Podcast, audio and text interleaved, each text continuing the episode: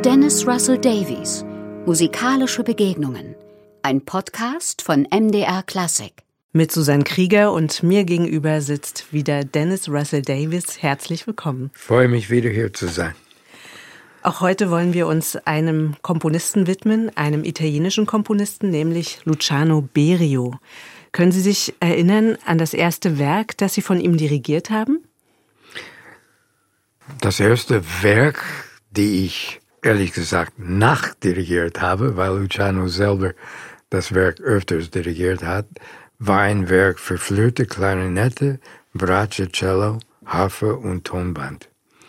Und Differenz war ein Werk, das Luciano komponiert hat und dann danach wurde dieses Instrumentarium Kern des Juilliard Ensembles, das Luciano dann gegründet hat in den spät 60er Jahren an der Juilliard School und dann dürfte ich als sein Assistent wirken. Da habe ich ihn kennengelernt.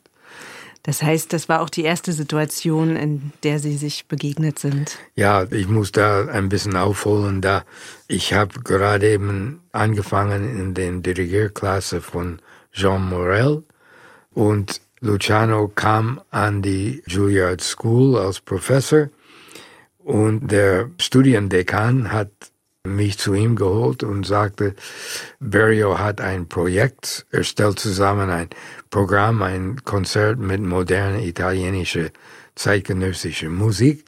Und da er wusste, dass ich auch mich für neuere Musik interessiere, ich sollte da assistieren. Und ich habe gleich gesagt, ähm, oh, das ist sehr ehrenvoll, aber ich habe so viele Partituren zu lernen und ich bin etwas. Er sagte, Dennis, das machen Sie. und ich habe verstanden, okay. Und dadurch, es hat mein Leben verändert im positiven Sinne grundsätzlich. Und da habe ich Luciano zum ersten Mal kennengelernt. Das war meine erste wirklich Begegnung mit einem Komponist, der wirklich international gefragt und tätig war. Und mit diesen Erfahrungen und die nächsten zwei, drei Jahre waren für mich unglaubliche Erfahrungen. Das heißt, Ihr Lehrer war sehr weise und wusste, warum er Sie dahin schickt. Ja, das war, ja, der wusste, das muss ich machen. Ja, was ist das Intensivste, woran Sie sich erinnern, gerade in dieser frühen Zeit, äh, in Ihrer Studentenzeit? Ja, das Intensivste war eigentlich dann ein bisschen nachher, das war in dem Jahr 1970 da habe ich dann die Uraufführung von Luciano Berrios Opera, heißt Opera eigentlich, in Santa Fe an der Santa Fe Opera. Es war ein Opernfestival im Sommer. Und da war ich Dirigent. Luciano war da als Komponist.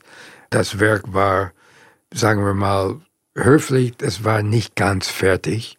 Es war ein ziemlich chaotischer Zustand. Es kamen neue Blätter von Musik ziemlich täglich hinein. Er hat buchstäblich versucht, fast das Theater auseinanderzunehmen.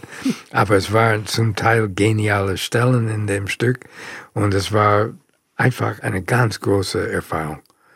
Ich war nicht überfordert, aber das war für mich Situationen, die ich nicht ganz gewachsen war, muss ich ehrlich sagen, damals.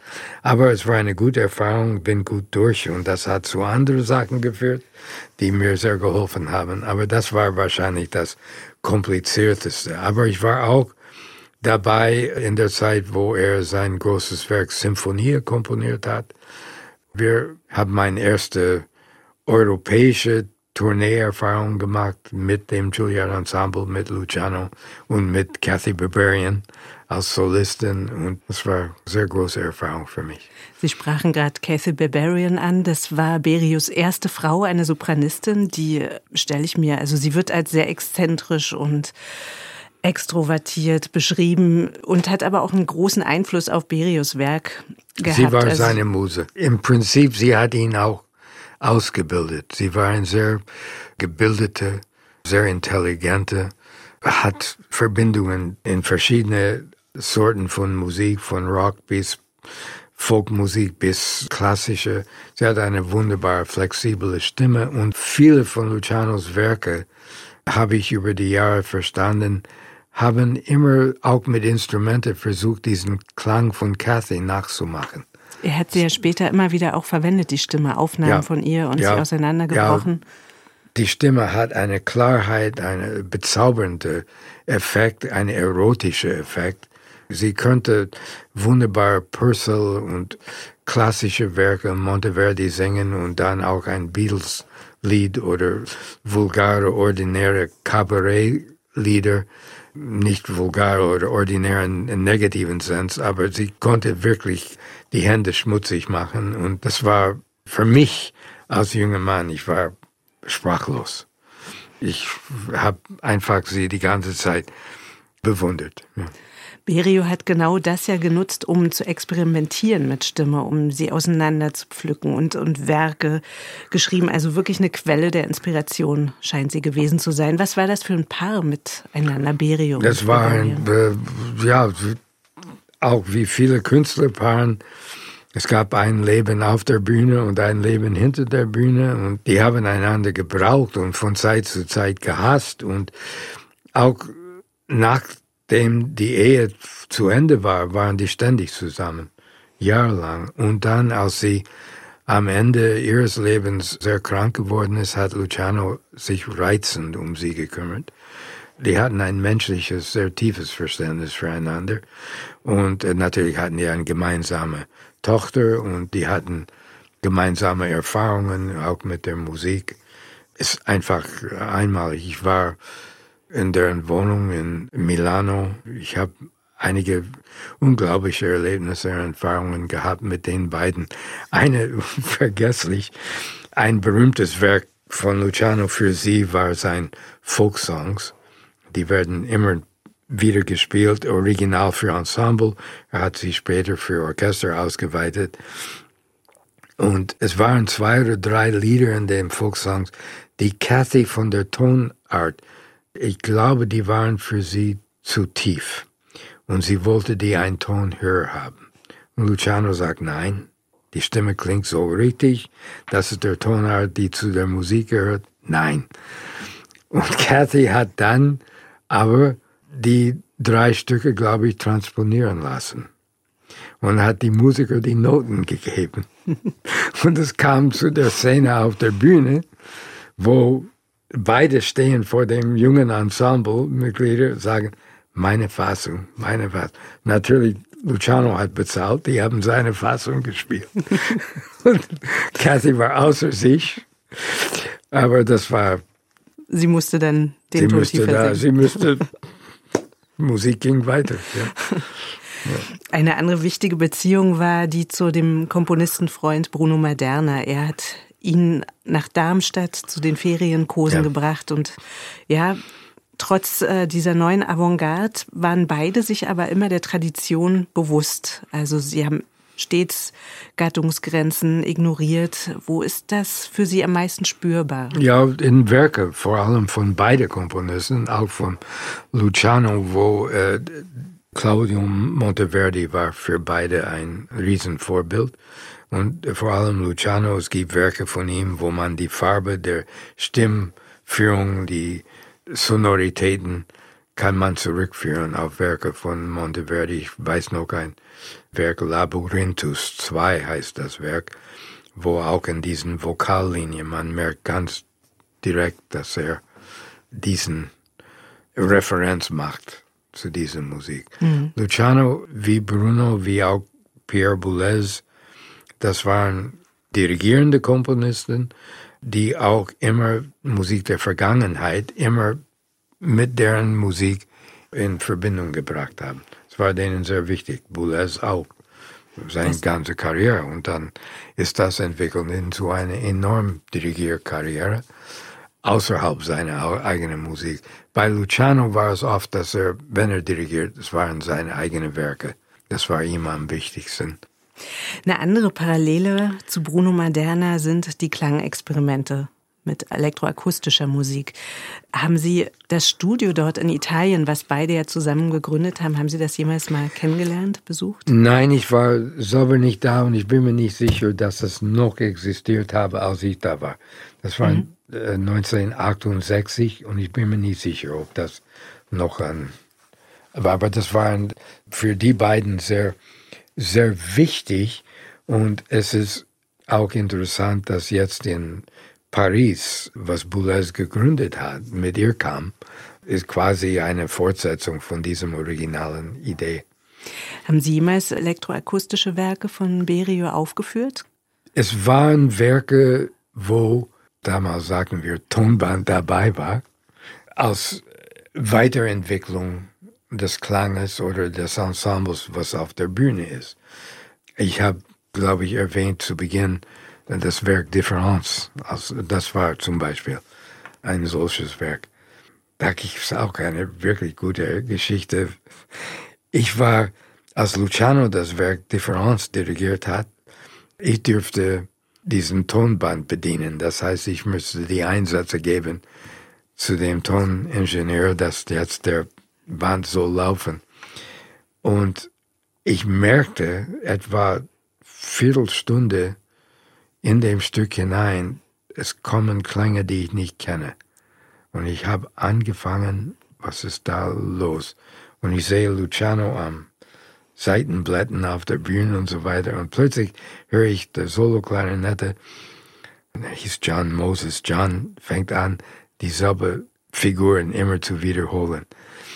Und haben Luciano und die Musiker haben alle da gefunden, wo das ist.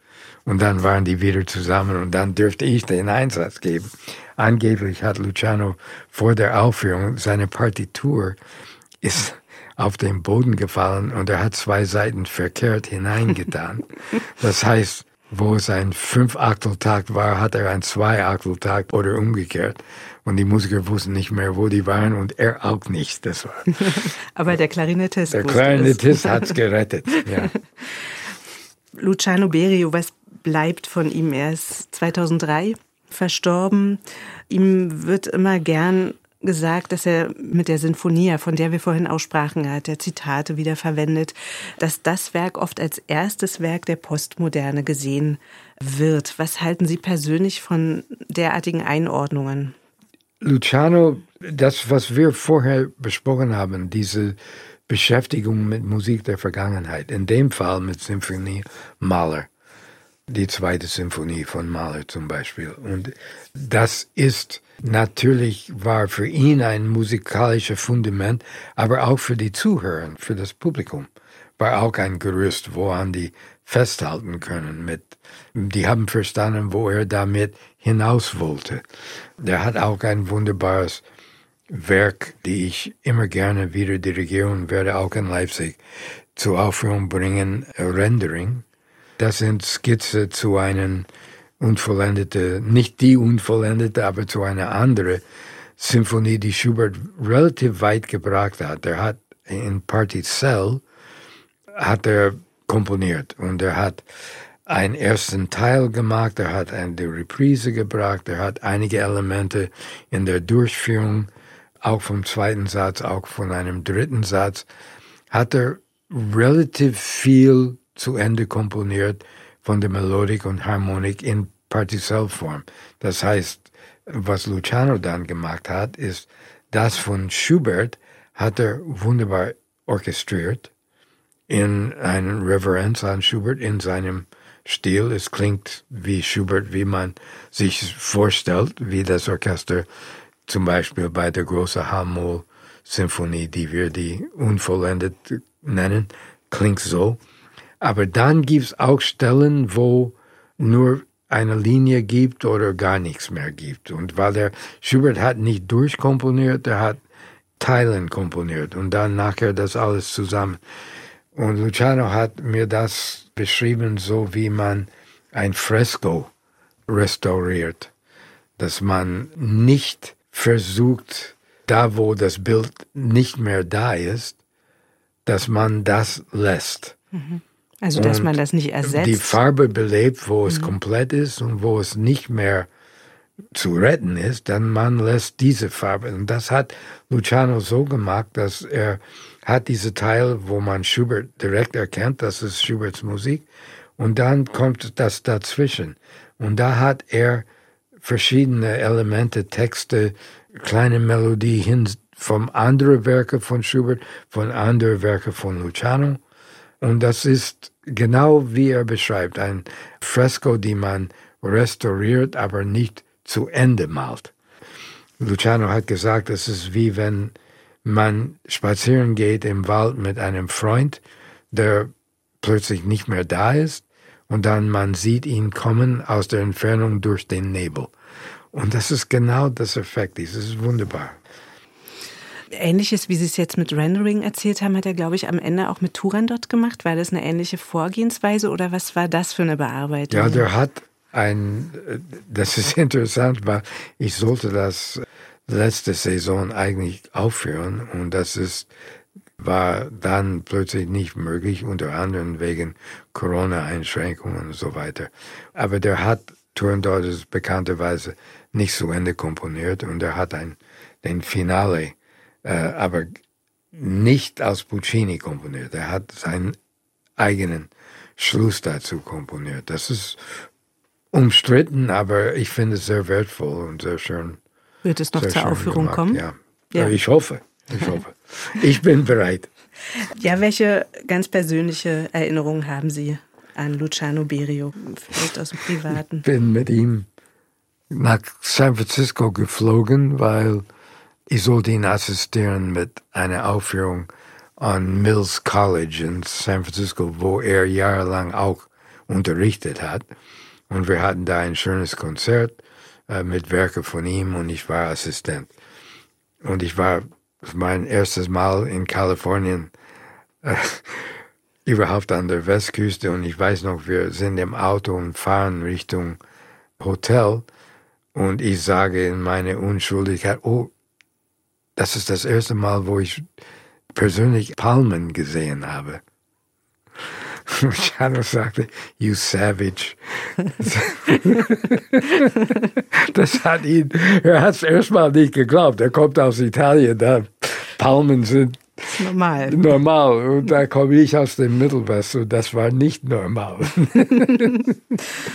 Ja, was denken Sie, was an Musik bleiben wird und was ist ja, nochmal ganz wichtig, äh, auch wieder zu beleben, aufzuführen? Ich möchte das anders antworten. Es ist so viel großartige Musik von ihm vorhanden und es liegt an meinen Kollegen und anderen auch, sich dafür zu interessieren. Wir leben in schwierige Zeiten in der Musik und Kunst und ich verstehe es zum Teil. Es gibt sehr viel Druck, auch die lebenden Komponisten zu bedienen und ins Programm zu bringen.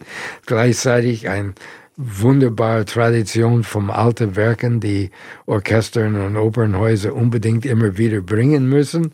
Und dann gibt's diese Komponisten und äh, Werke, die Ende des 20. Jahrhunderts, Anfang des 21. Jahrhunderts, wo der Komponist selber nicht mehr da ist. Und die brauchen Anwälte, die brauchen Leute, die das in der Hand nehmen. Und von Luciano gibt's wunderschöne Schätze, die man, große Orchesterwerke, Formazioni ist auch ein Werk, die unbedingt wieder mal gehört ins Konzert. Es gibt sehr viel von ihm. Die sind keine leichte Kost, aber für ein Publikum mit der Erfahrung, die unser Publikum heutzutage gesammelt hat, die würden gut ankommen und ich hoffe, meine Kollegen werden auch zugreifen. Aber Sie sind in jedem Fall der Anwalt von Ich bin dabei. Dann vielen Dank für heute, für das Gespräch. Gerne. MDR Klassik